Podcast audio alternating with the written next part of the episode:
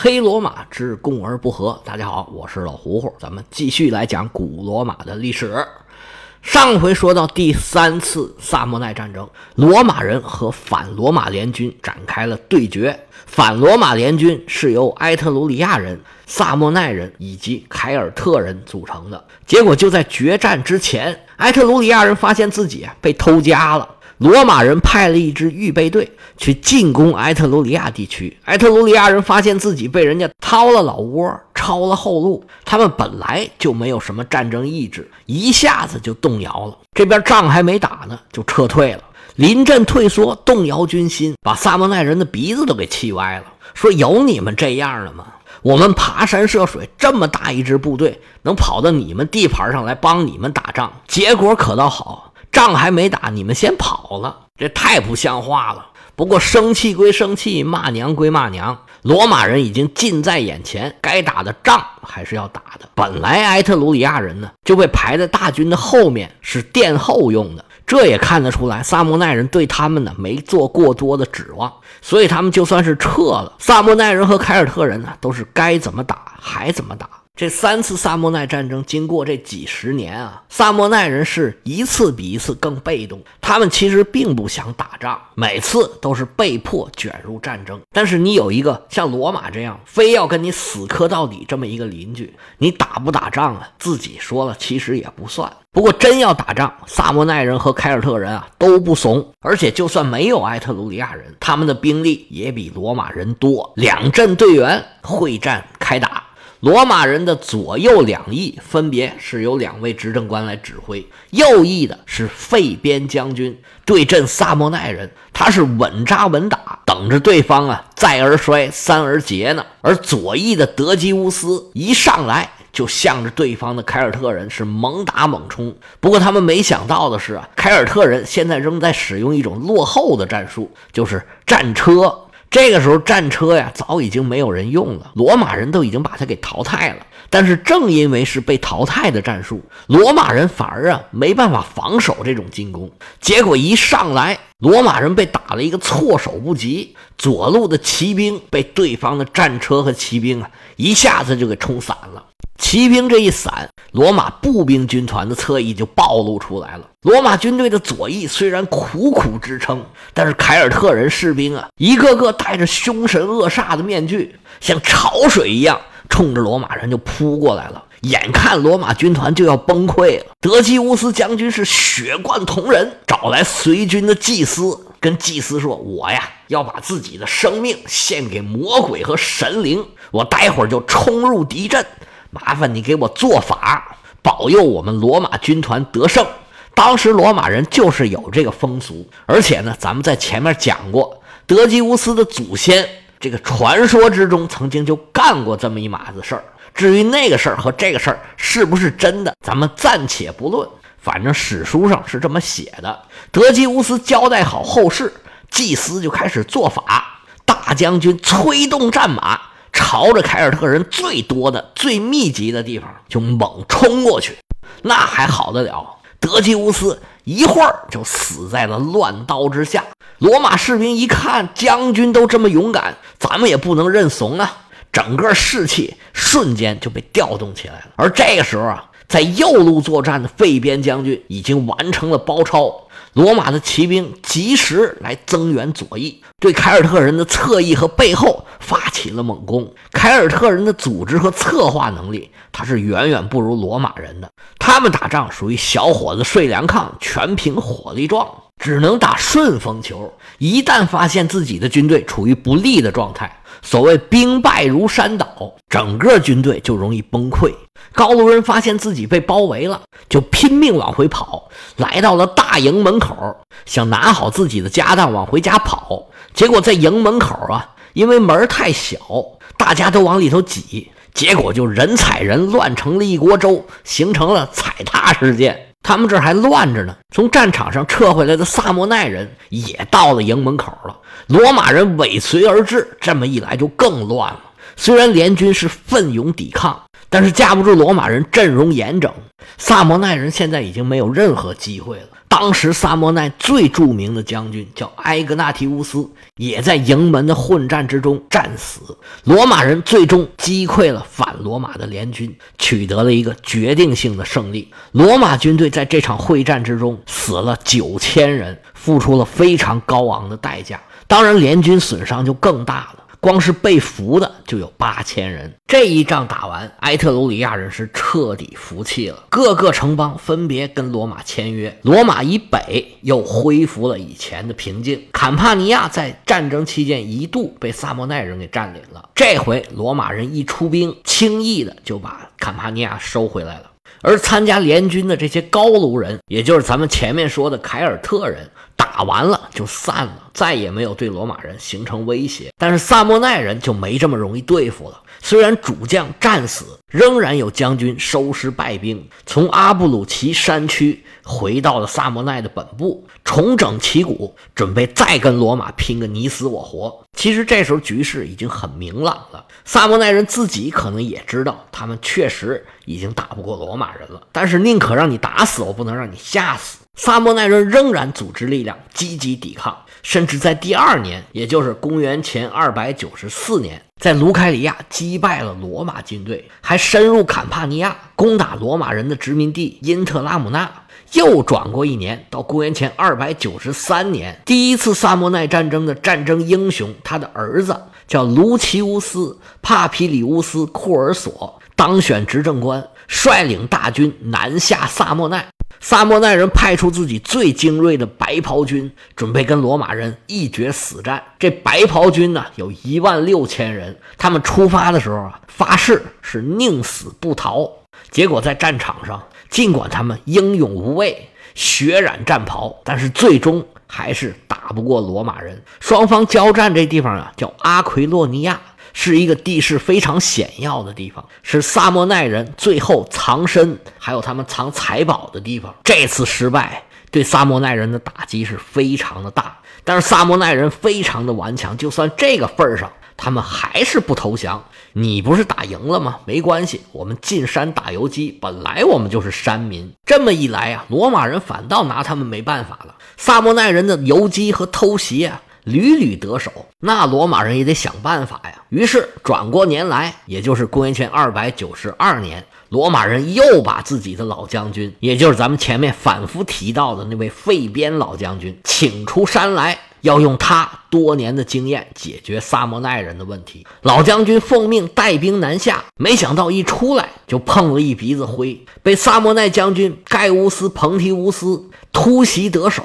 取得了萨莫奈人在这次战争之中的最后一场胜利。这位彭提乌斯将军呢，应该是当时啊取得了考迪昂峡谷胜利的那位将军的儿子。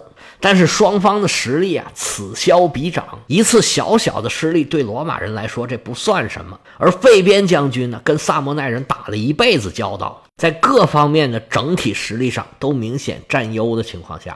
还是取得了最终的胜利，而且呀，生擒活捉了刚才我们说的那位彭提乌斯将军。按理说，这个级别的领导啊，就算当了战俘，对方也要好吃好喝、好招待，而且一般都是客客气气的，因为将来没准会派上用场。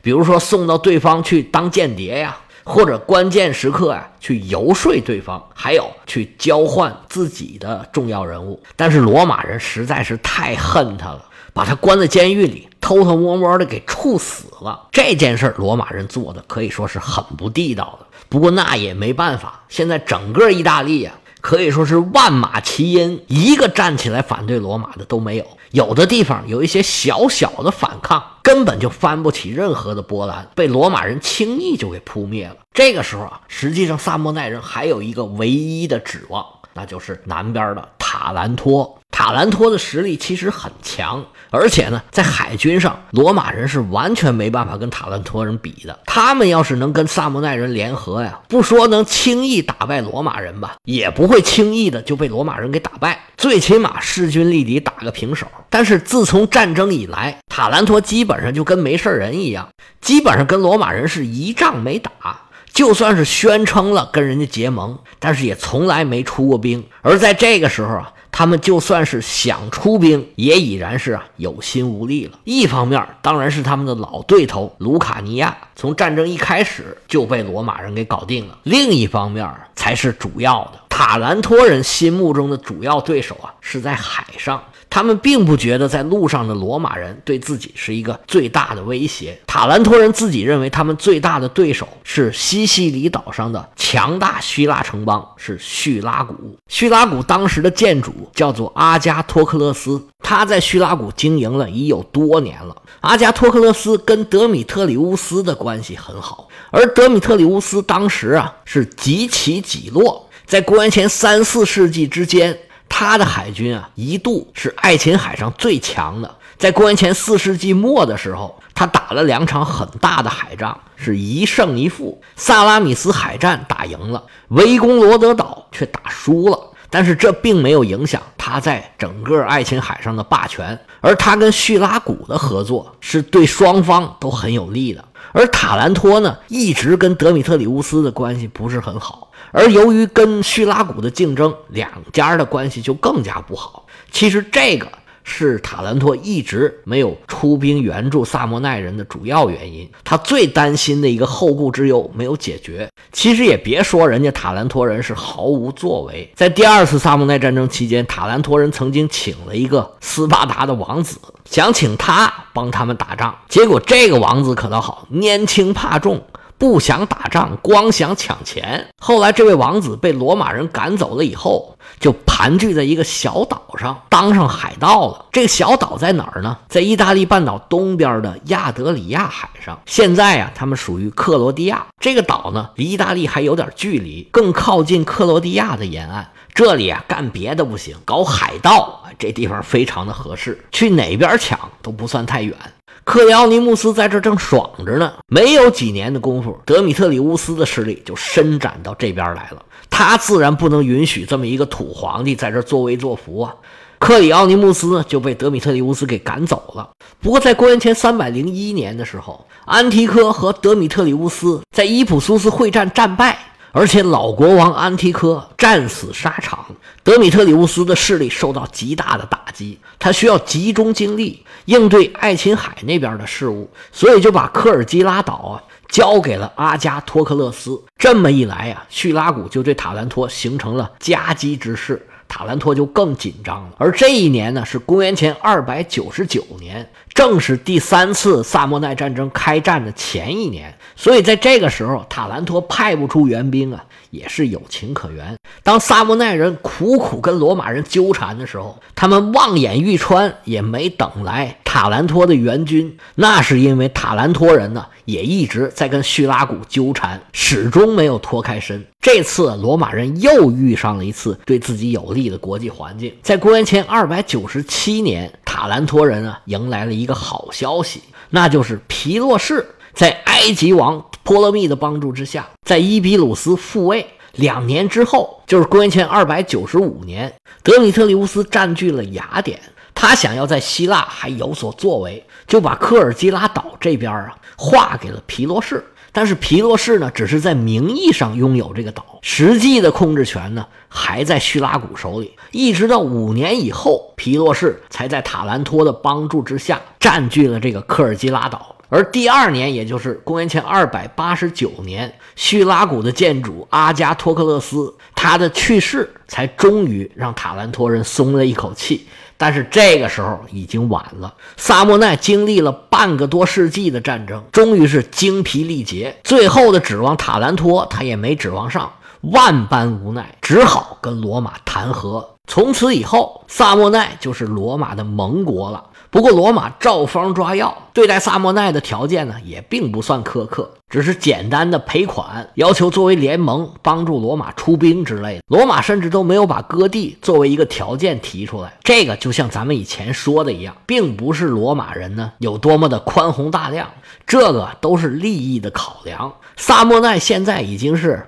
千疮百孔，被罗马人折磨的元气大伤，想要重新恢恢复到对罗马人有威胁呀，那不一定等到什么猴年马月去。这个时候，罗马人不想把他们逼得太紧，还不如松一松手，只要不能威胁到罗马，这就可以了。罗马这个时候的当务之急，首先一个就是要巩固坎帕尼亚的统治。这可是一个大钱包，人口又多，交通便利，物产丰富，这是罗马称霸的基础。再一个。就是要巩固亚得里亚海沿岸，也就是东海岸的统治，把两边的桩子打牢，才可以拉铁丝网，对半岛的内部慢慢的渗透。罗马的这个举动，不能不说是非常有战略眼光的。随着萨莫奈战争的结束，罗马人征服的脚步啊，继续稳步推进，还是老三样：修路、建堡垒，还有殖民。罗马人刚刚跟萨摩奈人签了约，立马就出兵萨宾地区。萨宾人只是做了象征性的抵抗之后，就无条件投降了罗马。